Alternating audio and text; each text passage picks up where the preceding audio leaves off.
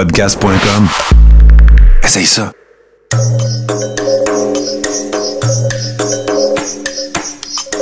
Bienvenue dans le podcast Sur la Terre des Hommes. Pour profiter au maximum de l'expérience du podcast, prenez quelques minutes pour aimer notre page Facebook. Vous pouvez aussi nous suivre sur Twitter au Sur la Terre des Hommes podcast et sur Instagram au Sur la Terre des Hommes podcast. Si vous possédez un iPhone, prenez une minute pour nous laisser un avis. Ainsi, vous allez faire grimper le podcast dans le moteur de recherche. Finalement, si vous voulez encourager Sur la Terre des Hommes et obtenir des épisodes exclusifs, vous pouvez contribuer monétairement sur la plateforme patreon.com. P-A-T-R-E-O-N.com. Recherchez sur la Terre des Hommes et pour seulement 2 par mois, vous y aurez droit. Le podcast peut désormais débuter. Bienvenue sur la Terre des Hommes.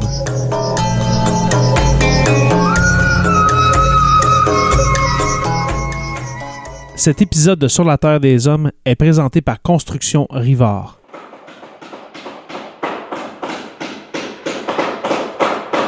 La rénovation et la construction, ça passe par la science du bâtiment et de vraies maisons éco-énergétiques. Un des seuls en Abitibi-Témiscamingue qui construit des maisons Novo Climat et Prénet Zéro. De la fondation à la finition d'escalier, ils font tout. Construction avec un S rivard.com ou contactez-les au 819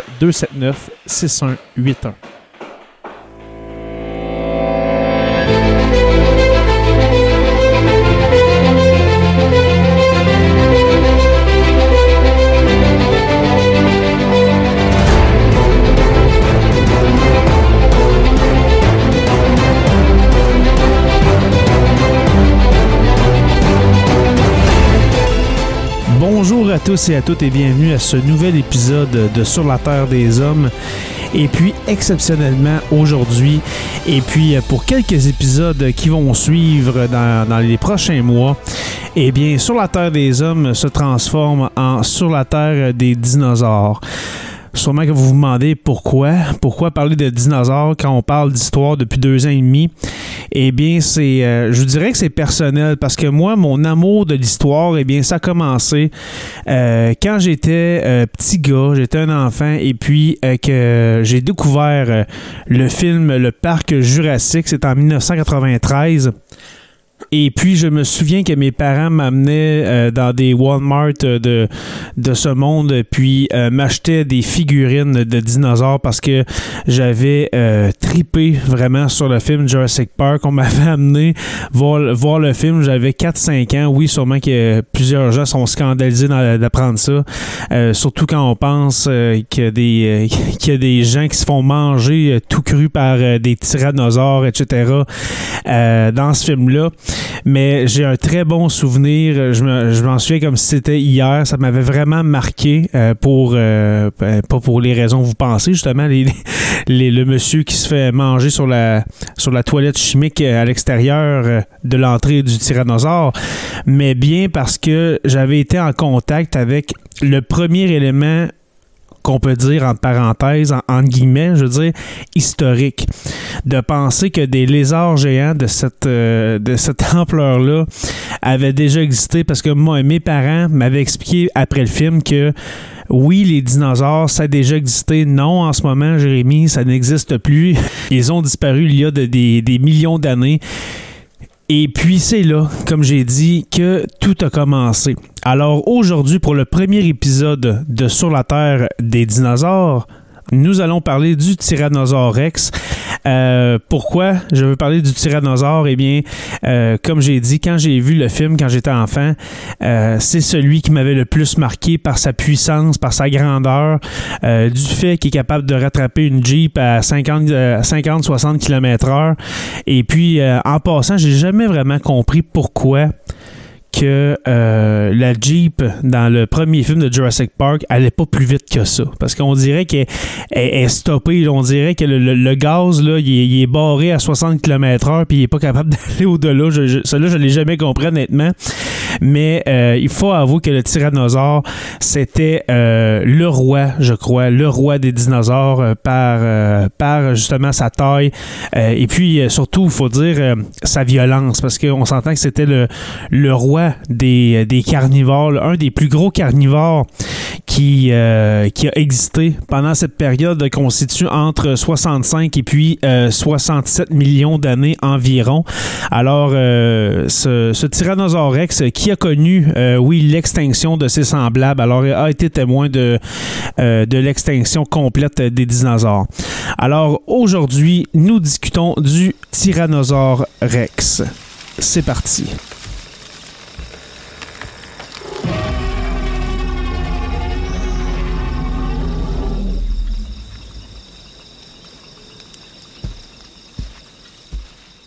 Le Tyrannosaurus est le plus grand dinosaure carnivore connu.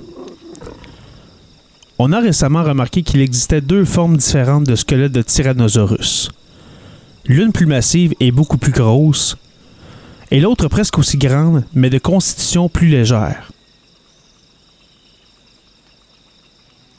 Certains scientifiques ont alors cru à l'existence de deux espèces, le Tyrannosaurus rex et le Tyrannosaurus ex. Mais maintenant, on pense plutôt qu'il ne s'agit que du mâle et de la femelle du même espèce, le Tyrannosaurus rex.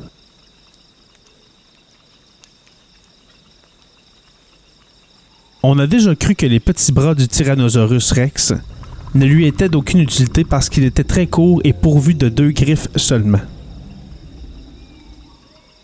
Les recherches menées récemment sur une paire d'os de bras de Tyrannosaurus bien conservés ont cependant donné lieu à des résultats étonnants. On croit maintenant que chaque bras pouvait soulever une charge de 225 kg.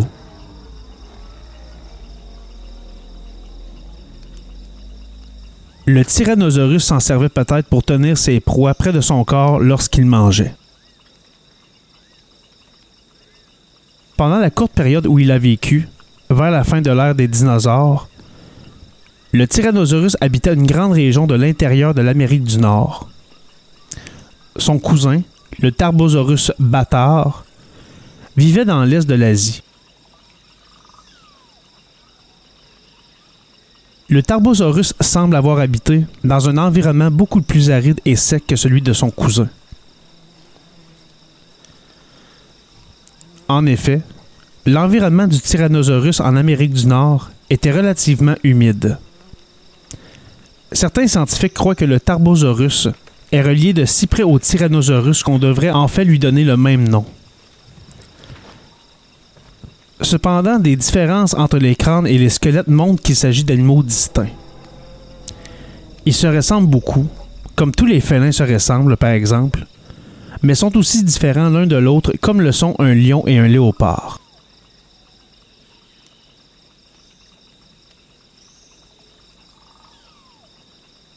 Le Tyrannosaurus est l'un des prédateurs les plus efficaces qui n'ait jamais existé. Sa gueule géante était capable d'arracher plusieurs centaines de kilos de chair d'une seule bouchée, grâce aux huit incisives parallèles situées à l'avant.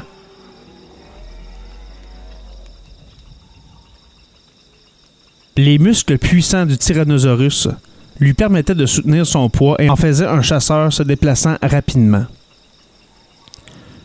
Chez tous les vertébrés, les muscles sont fixés au squelette par des ligaments.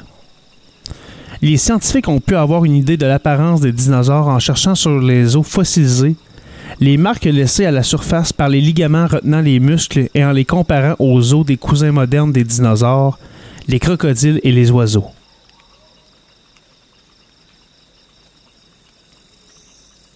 Les squelettes de Tyrannosaurus rex sont très rares. On n'en a pas découvert plus de 10 sur Terre. Pourtant, on peut trouver au Canada et même au Mexique des os et des dents fossilisés de ces animaux.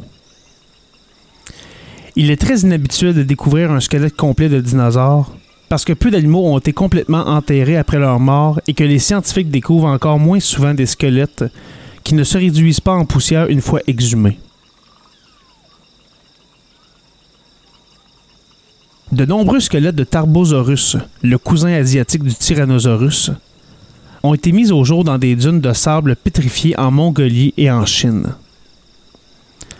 Grâce à l'action du vent, le sable avait rapidement recouvert des corps de Tarbosaurus, le sable avait rapidement recouvert les corps des Tarbosaurus après leur mort. Les scientifiques qui étudient le crâne des Tyrannosaurus ont découvert qu'il comporte des structures très spéciales grâce auxquelles l'animal a pu régner sur son monde. Ses sens étaient très aiguisés. On sait qu'il avait une vision binoculaire, ce qui signifie qu'il pouvait fixer sa proie de ses deux yeux en même temps. Cela ne semble peut-être pas important, mais on sait que très peu d'animaux, depuis le début de la vie sur Terre, pouvaient le faire. Les scientifiques croient également que le Tyrannosaurus était peut-être capable de voir les couleurs et même l'infrarouge, ce qui lui aurait permis de voir la chaleur dégagée par le corps d'un autre dinosaure.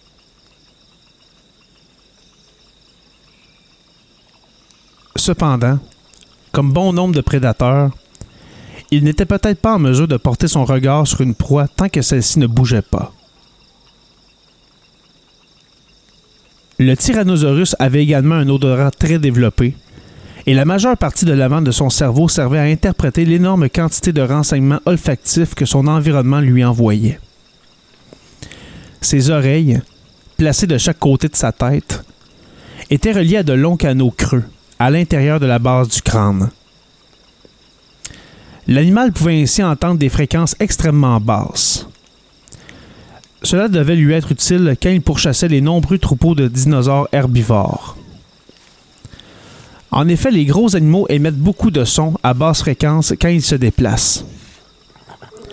Cette capacité d'entendre ces sons de très loin aidait le Tyrannosaurus à suivre ses proies.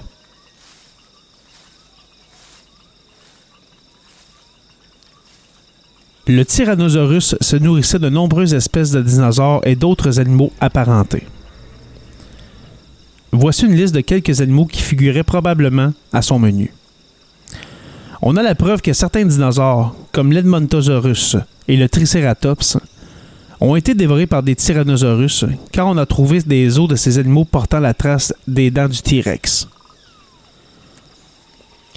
Tout d'abord, le Triceratops, un dinosaure herbivore à cornes et qui était quadrupède, mesurait environ 9 mètres de longueur. Ensuite, l'Edmontosaurus, long de 13 mètres, dinosaure herbivore à bec de canard et bipède. Le Leptoceratops, qui mesurait environ 2 mètres, dinosaure herbivore à cornes, quadrupède. Le Tesselosaurus, long de 3,4 mètres environ, dinosaure herbivore, ornithopode et bipède. Et finalement, l'Alamosaurus, long de 21 mètres, un dinosaure herbivore, sauropode et quadrupède.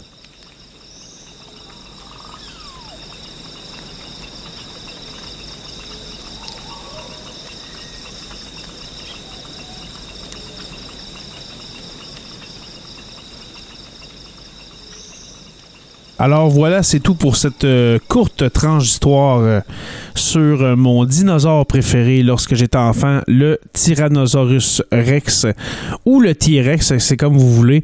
Alors, vous pouvez voir le genre d'animal que ça pouvait être, un animal absolument énorme que si on, on pouvait rencontrer ça aujourd'hui, je pense qu'on aurait une coupe qui aurait à chienne honnêtement.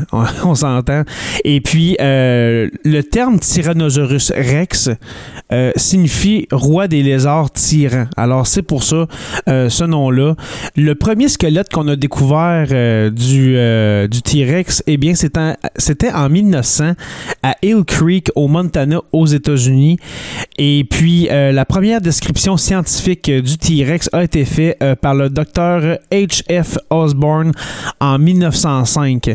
Alors c'est ça, c'est pas mal dans les débuts, je vous dirais, de la, de, de la paléontologie, euh, côté, euh, mettons, découverte de dinosaures euh, dans le monde.